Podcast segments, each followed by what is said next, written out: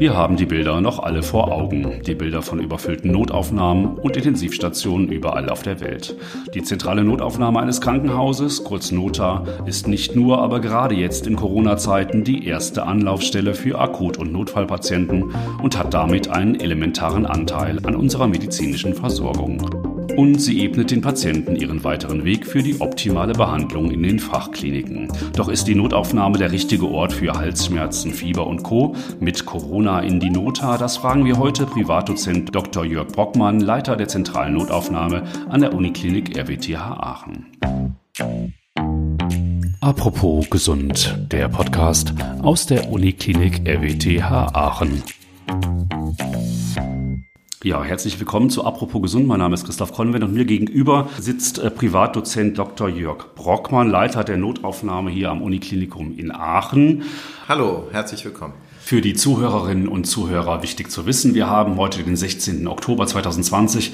Das muss man, glaube ich, in der jetzigen sehr dynamischen Situation dazu sagen. Herr Dr. Brockmann, wir sitzen hier mit gehörigem Abstand. Wir haben jetzt gerade eben das Fenster noch weit aufgehabt. Ähm, Erinnert Sie die Situation heute an die Situation vor einem halben Jahr? Viele Menschen fühlen sich ja zurückerinnert. Geht Ihnen das auch so? Ich glaube, dass es für uns jetzt viel normaler geworden ist, dass wir darauf achten, dass das Fenster ähm, offen ist, dass wir mit dem Abstand sitzen und dass das zum Beginn der Pandemie im Februar, März, wo viele von uns noch dachten, dass uns das gar nicht betreffen wird, sondern irgendwie auf der anderen Seite der Erdkugel ist ähm, und dass das gar nicht zu uns rüberschwappt. Und jetzt ist es eigentlich so, ja, es, ist, es geht zum Glück mehr in Fleisch und Blut über, dass man einfach auf diese grundlegenden Sachen wie Abstand, Basishygienemaßnahmen und sowas einfach achtet. Mhm. Wie sieht das bei Ihnen äh, in der Notaufnahme aus? Welche Rolle spielt Corona da zurzeit? Aktuell ist es so, dass wir merken, dass ähm, tagsüber seit eineinhalb Wochen teilweise etwas weniger Patienten wiederkommen.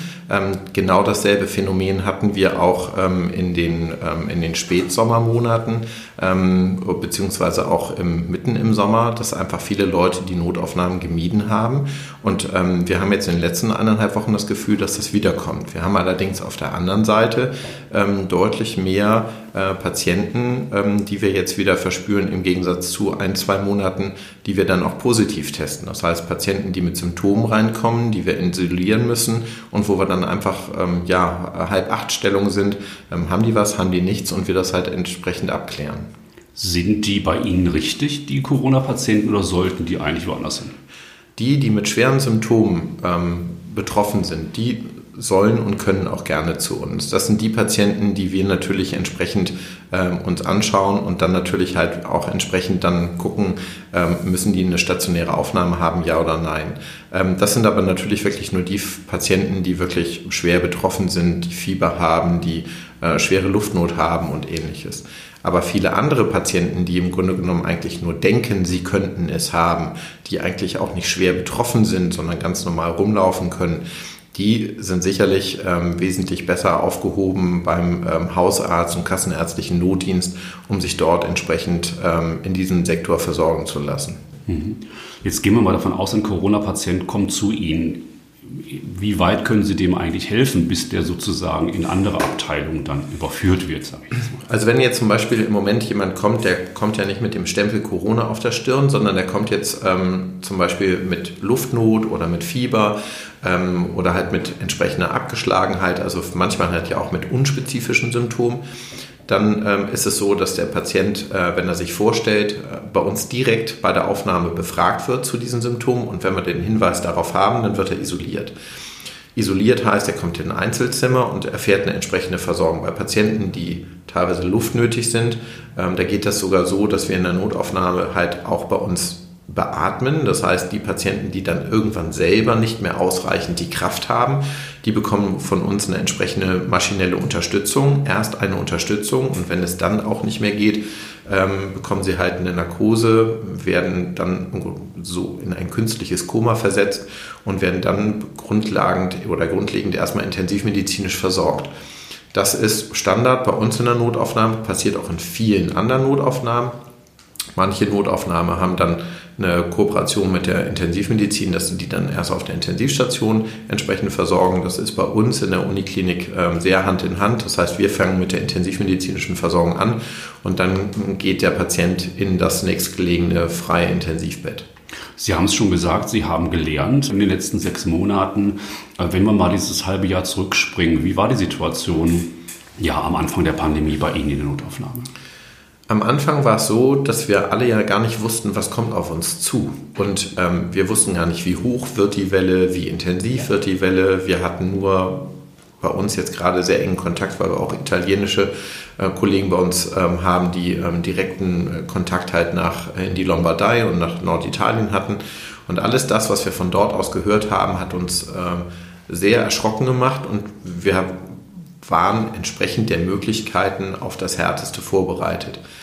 Nachher war es so, dass wir halt gemerkt haben, dass wir viel weniger Patienten bekommen haben, aber dass wir natürlich halt auch wirklich ähm, Patienten, also viel weniger, die sonst mit sonstigen Erkrankungen kamen, aber natürlich halt auch Patienten mit ähm, Covid-Symptomen. Darauf waren wir dann wirklich, muss man sagen, innerhalb von mehreren Tagen, was Materialausstattung, Abläufe und ähm, Verhaltensänderungen, eigenen Verhaltensänderungen angeht, ähm, eigentlich ganz gut vorbereitet. Wir haben das dann gemeinsam gemacht mit der Krankenhaushygiene, mit anderen Abteilungen bei uns im Hause, mit den Pulmonologen, mit den Kardiologen. Ähm, das war also ein sehr, sehr nettes und gutes Miteinander und ähm, wir haben es halt auch transparent wirklich in die ganze Mannschaft reingebracht. Aber es war halt sowas, es war sowas Unbestimmtes. Also rein emotional und gefühlt war das halt so komisch. Man wusste gar nicht, was kommt da auf einen zu. Als wir dann jetzt im Verlaufe der, des Sommers gelernt haben, okay, so und so verändern wir unsere Verhaltensabläufe und gehen damit um, dann wurde man sicherer und es wurde einfach auch irgendwie routinierter. Und jetzt steigt es jetzt ja wieder. Das heißt, wir hatten jetzt ja wirklich in den Zeiten ähm, Juli, August, September schon teilweise gar keine Tage oder auch Wochen, wo entsprechende Patienten mit Symptomatiken kommen.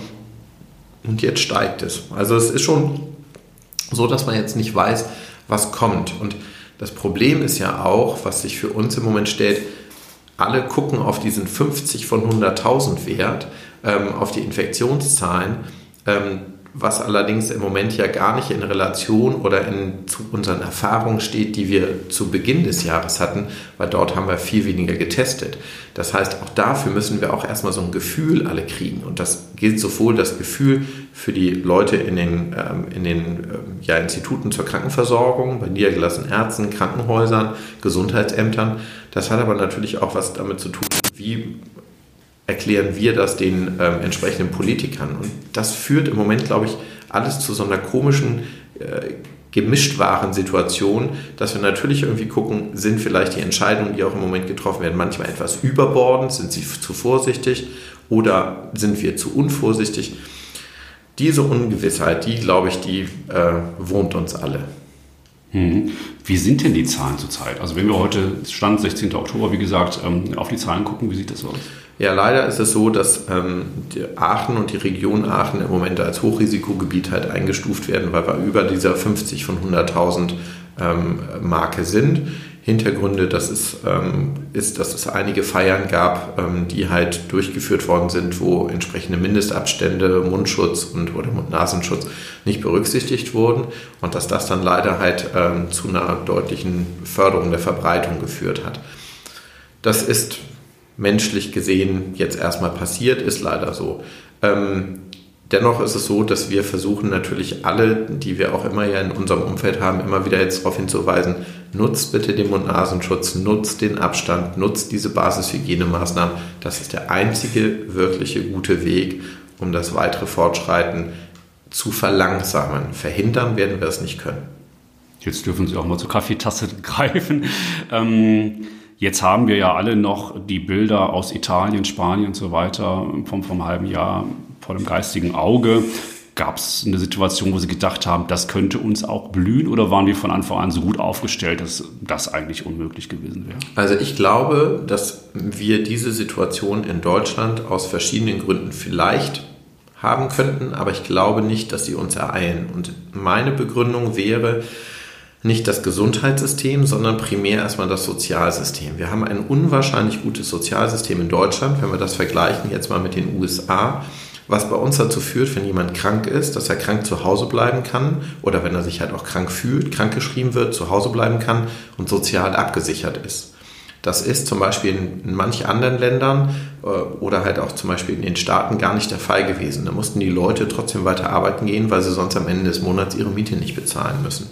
Das heißt, die sind krank oder mit Symptomen arbeiten gegangen und das hat sich dann halt entsprechend, wenn wir uns das nochmal in New York vor Augen führen, zu dieser massiven, schnellen Verbreitung geführt. Das ist der Grund mit dem Sozialsystem. Das Gesundheitssystem ist bei uns wiederum halt auch sehr, sehr gut aufgestellt, weshalb ich glaube, dass dadurch, dass wir so viele gut vorbereitete Krankenhäuser haben und halt auch die Krankenhausbetten zur Verfügung haben, dass wir zwar in manchen Hochburgen zu einer ähm, ja, Verknappung von Intensivbetten geführt haben. Das heißt, man musste sich gut strecken und man musste sich halt auch entsprechend einschränken. Wir müssen aber auch sagen, dass dann 50, 60 Kilometer weiter außerhalb dieses Hotspots der Betrieb ganz normal weiterging. Das heißt, bis zu diesem Zustand, dass wir in Deutschland wirklich flächendeckend alle Intensivbetten so in Anspruch genommen haben durch Covid-Erkrankungen, da gehört noch einiges mehr zu, aber ich will es jetzt auch nicht herbeischreien. Wie sind Ihre Mitarbeiter damit umgegangen? Ähm, die hatten ja doch ordentlich zu tun. Wie war die Stimmung im Team? Also die Stimmung im Team im Bereich der Notfallmedizin und Notaufnahme war mit zunehmender, muss man sagen, mit zunehmenden Erkenntnissen, die wir hatten, zunehmend beruhigt, ähm, professionell und wirklich so, dass man gesagt hat, okay, wir sind gut aufgestellt, wir haben jetzt auch ausreichend Materialien. Auch da hat bei uns die Logistikabteilung extrem viel Arbeit reingesteckt, um uns halt alle ausreichend mit Schutzmaterialien zu versorgen. Ähm, wir haben natürlich auch teilweise ähm, aus dem OP, aus der OP-Mannschaft dann ähm, ja auch Personal mit in den, auf die Intensivstationen mitgeschickt, um die Intensivstationskapazitäten zu erweitern. Das hat auch sehr, sehr gut geklappt. Aber es ist halt auch so, dass jeder, wie er Mensch auch ist, natürlich auch für sich irgendwo in seinem gewohnten Umfeld arbeiten möchte. Und man merkt auch, dass nach einer gewissen Zeit der Anspannung die Menschen dann halt auch wieder in das zurück möchten, ähm, wo sie vorher waren. Und das ist und dieses, dieses Menschliche, das dürfen wir auch nicht äh, wegschieben, weil das bringt, das ist die Motivationsgrundlage für alle, dass sie arbeiten gehen. Und das bringt uns jetzt halt auch an die Notwendigkeit, wie passen wir uns in den Krankenhäusern und auch in den Praxen an diese, ja, einfach, ich sage jetzt mal, Dauerbeanspruchung durch Covid an. Wir können, müssen doch alle davon ausgehen, dass das nächstes Jahr nicht vorbei ist, sondern äh, wir wissen alle, dass wir es nicht mit der Grippe vergleichen dürfen und auch können, aber wir müssen auch sagen, dass das hier vielleicht auch eine neue Grippe ist, weil ähm, bis die Impfung da ist, bis alle durchgeimpft sind, das werden wir fast nie erreichen, sondern die Impfquote wird wahrscheinlich auch nur 60, vielleicht maximal 70 Prozent sein. Das heißt, wir werden mit diesem Virus, mit den Umständen, die das Virus mit sich bringt, und wir müssen ja das Virus jetzt erstmal besser kennenlernen, wie es sich anpasst, wie es sich verändert. Ähm, da muss man einfach sagen, da müssen wir noch ziemlich viel Lehrgeld bezahlen. Also Sie denken auch, dass die Impfung dann ein Baustein sein wird von einer ganzen Reihe von Maßnahmen, die wir treffen müssen, um damit ja, umzugehen. Wir müssen uns nicht vorstellen, dass wenn die Impfung da ist und selbst wenn sie dann schon wirklich viele, also halt auch vielen zur Verfügung steht, ähm, dass wir dann nicht mehr mit Mund-Nasenschutz durch die Gegend laufen, sondern dann wird es sicherlich so sein, dass man dann sich trotzdem noch schützen muss, weil wir wissen ja auch nicht, wer hat es, wer hat es nicht und ähnliches. Also da, da ist ja auch nur so eine gewisse Ungewissheit bleibt daher. Mhm. Und ähm, äh, dann wird es sich vielleicht etwas entspannen, aber ähm, ganz weg wird das ja nie gehen. Mhm. Sie sind ja auch ähm, Teil des Krisenstabs der Stadt Aachen und Städtregion gewesen oder sind es immer noch? Ich weiß nicht, ob der Krisenstab noch so aktiv tagt wie vor einem halben Jahr. Doch, der Krisenstab ist ähm, regulär, die tagen auch gerade ähm, in einem sehr engen Kreis. Das heißt, der Krisenstab ist aufgebaut halt mit dem, mit dem Hauptverwaltungsbeamten. Das heißt im Grunde genommen entweder dem Städteregierungsrat oder halt dem Oberbürgermeister oder jetzt unserer Oberbürgermeisterin und ähm, dann halt mit den entsprechenden Verwaltungsbeamten, den Dezernenten und den zuständigen Fachbereichsleitern.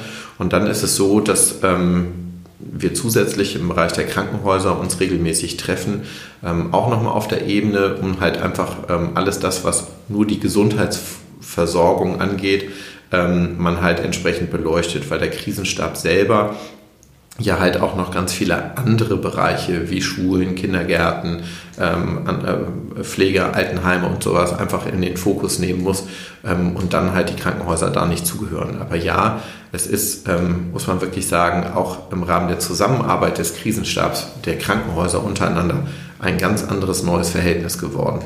Ist das was, was man sozusagen als positive Entwicklung mitnehmen kann aus der Corona-Krise, die neue Zusammenarbeit? Ganz bestimmt. Also ganz bestimmt ist das so, dass wir, ähm, man muss ganz doch ganz ehrlich und klar sagen, dass Krankenhäuser immer ähm, in Deutschland durch, nach der Einführung des DRG-Systems und ähnliches ähm, in einem finanziellen Konkurrenzkampf stehen.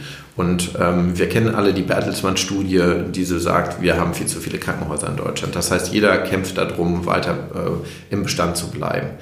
Dennoch ist es so, dass ähm, wenn man dann an einem Tisch sitzt und man sagt, wir müssen eine patientenzentrierte Versorgung sicherstellen für die Bevölkerung, das ist unsere Aufgabe, dass man in den letzten Monaten dort viel enger zueinander gefunden hat und man auch wirklich verbindliche Absprachen machen konnte, wer versorgt wie viele Patienten, wann und wo. Das muss man wirklich sagen, das ist, eine, ist, ein, ist ein deutliches Plus. Und das hat wirklich dazu geführt, ähm, dass hier die Region in diesem Punkt wirklich ähm, ähm, enger zueinander gefunden hat. Was die Krankenhäuser angeht, ist die Zusammenarbeit mit der Stadt, also mit der Politik, Stadtpolitik auch enger geworden? Ja, also auch hier haben wir natürlich wirklich viele gemeinsame Schlachten schlagen müssen. Was bedeutet das also konkret?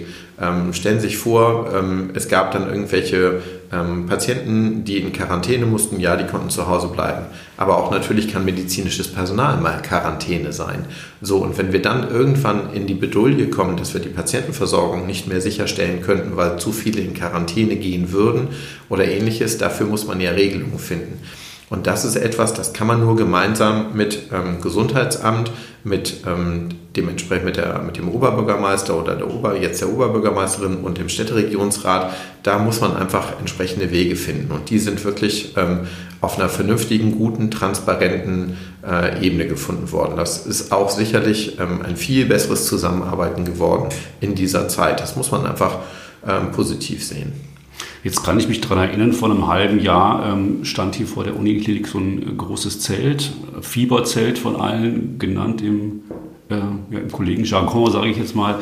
Ähm, wird uns das auch wieder blühen in den nächsten Wochen, Monaten? Wir, wir versuchen das jetzt gerade so umzubauen, dass wir halt ähm, unsere räumlichen Ressourcen sind halt in der Uniklinik ziemlich eng. Wir versorgen, wenn man sich überlegt, wie viele Patienten wir pro Jahr jetzt versorgen und wofür dieses Klinikum irgendwann mal erdacht und konstruiert worden ist, viel, viel mehr. Das heißt, unter den, ähm, sag ich mal, räumlichen Bedingungen müssen wir einfach schauen, wie können wir die Hygienevorgaben dort einhalten. Das war der Grund, dass wir am Anfang in der Schnelle einfach entsprechende Zelte aufgebaut haben, die wir dann als Fieberzelt tituliert haben. Das heißt, sobald der Patient sich vorgestellt hat, entsprechende Verdachtssymptome hatte, dass wir dann gesagt haben, okay, der wird jetzt entsprechend separiert und geht einen getrennten Weg. Das behalten wir bei. Das heißt, wir ähm, bauen gerade, ich ziehe aus meinem äh, Büro aus, als auch meine Sekretärin. Wir räumen unser Büro und ziehen um in eine andere Ecke der Uniklinik.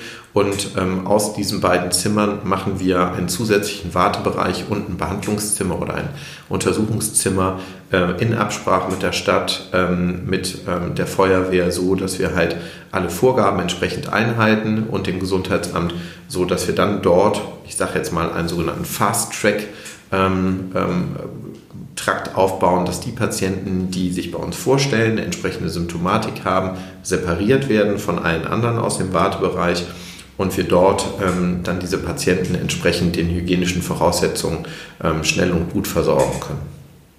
Jetzt haben wir uns mal darüber unterhalten, dass es in der Uniklinik oder beziehungsweise dass es in der Notaufnahme ähm, ja, gestiegenes Anspruchsdenken vieler Menschen gibt und dass auch der Ton Ihnen und Ihren Kollegen, Kolleginnen gegenüber rauer geworden ist. Hat sich das durch Corona vielleicht mit einer Art von gewissen Maß von Demut auch geändert? Es war mal kurzer Zeit so. Also wir stehen da ja in einem engen Austausch mit vielen anderen Leitern von Notaufnahmen in Deutschland, haben da ja wirklich ein sehr, sehr gutes Netzwerk auf unterschiedlichen Ebenen. Die ähm, Unikliniker untereinander haben ein Netzwerk, äh, auf Verbandsebene trifft man sich immer mal wieder, Fachgesellschaftsebene. Und es ist so, zu Beginn der Pandemie mit weniger Patientenanschwung in den Notaufnahmen war es ruhiger, es war wertschätzender und man ähm, wurde, es war wirklich ein sehr, sehr schönes Miteinander zwischen Patienten und ähm, den, ähm, ja, der Berufsgruppe, die sie halt versorgt.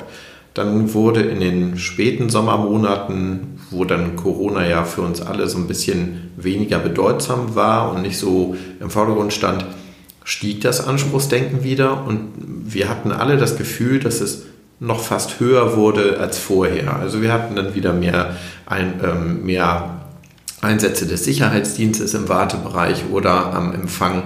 Ähm, also da hat man wirklich gemerkt, vielleicht war es das auch nur so gefühlt, dass es schlimmer war als vorher oder es kam uns nur so vor, weil es dann wieder so wurde, wie wir es zwei, drei Monate nicht kannten. Und jetzt ist es so, dass die Leute halt wirklich, ähm, weil wir ja aktueller Stand heute, 16.10.2020, äh, ja bestimmte hygienische Vorgaben haben, was Besuchseinschränkungen angeht, was Begleitverbot angeht. Ähm, wir sind ja in den Krankenhäusern angewiesen, dass wir nur Besucher für bestimmte Zeiten äh, zulassen können. Und auch das haben wir ja mit allen Krankenhäusern äh, entsprechend einvernehmlich abgestimmt, dass auch diese Zeiten sehr transparent sind. Naja, im Rahmen des Notfalls ist es dann immer so, ähm, dass jeder immer neben seinem Angehörigen sein möchte. Und auch hier müssen wir leider natürlich äh, im Sinne der Corona-Schutzverordnung vorsichtig sein. Und auch das führt zu Spannungen. Also wenn natürlich dann abends ein Schwerverletzter eingeliefert wird, und ähm, 20 Familienangehörige können halt nicht im Wartebereich warten, dann müssen wir dafür um Verständnis bitten. Und wenn dafür dann nachher der Sicherheitsdienst und sogar die Polizei angefordert werden muss, wie wir es diese Woche leider hatten, dann muss man irgendwann sagen, dann ähm, wird es für uns fast schwieriger, einen Patienten gut zu versorgen und parallel auch noch das Personal äh, aufzubringen, um die Angehörigen in Schach zu halten. Das sind ja Zustände, wo man einfach sagt, die wünscht man keinem, aber die sind halt im Moment da. Wünschen Sie sich da mehr Unterstützung auch von Seiten der Politik oder vielleicht auch, dass es klare Regeln gibt, an die sich jeder halten muss? Ich glaube, dass die Regeln eigentlich in einer guten Kinderstube vermittelt werden sollten, aber mancher ver muss man einfach fairerweise sagen, vergisst dann diese gute Kinderstube in diesen Notfällen und ähm, da können wir uns viel von den Politikern erhoffen, aber ich glaube auch, die, dass, dass die es nicht lösen können, sondern wir müssen einen Appell wirklich an die Bevölkerung geben, dass man in diesen Zeiten einfach andere Vorgehensweisen akzeptieren muss, wie sie früher galten. Und dass es ein Miteinander und ein Füreinander geben muss und nicht ein Gegeneinander, ähm, sondern die Leute, die, die, beruflich helfen möchten, egal ob Rettungsdienst oder ähm, Leuten in Krankenhäusern oder in niedergelassenen Praxen, die wollen ungern behindert werden in der Durchführung ihrer Arbeit. Jetzt sind Sie auch Privatmensch, aber Familienvater. Wie gehen Sie privat mit dem Thema Corona um? Können Sie es abends überhaupt noch hören, wenn Sie hier aus dem Laden rauskommen? Na klar, weil ähm, wir wollen es natürlich wissen, ähm, wie es in der Schule, wie es ist ähm, im Umfeld, wie es ist bei Freunden. Also äh, ich selber bin ähm, in der Schulpflegschaft ein bisschen aktiv in der Schule bei meinem äh, Drops und da ist es einfach so, dass natürlich auch ähm, die Schulen ähm, immer wieder ein Bedürfnis haben, wie geht man mit Corona um? Und da merken wir halt auch, dass ähm, ja, also unsere Schule, da wo ähm, ähm, Sohnemann hingeht, ähm, die ist sehr, sehr gut aufgestellt, die macht das sehr transparent, hat eine eigene Internetseite, ähm, hat, hat E-Mail-Verteiler, gibt die neuesten Informationen immer weiter durch. Es ist eher so, dass ich glaube, dass die Schulen mit ihren, ähm, mit ihren ähm, ja, entsprechenden Lehrkräften in sich immer sehr gut aufgestellt sind, weil sie das, denke ich mal, wollen, dass wir damit gut zurechtkommen und dass sie natürlich auch ihrer Fürsorge gegenüber den Kindern nachkommen wollen.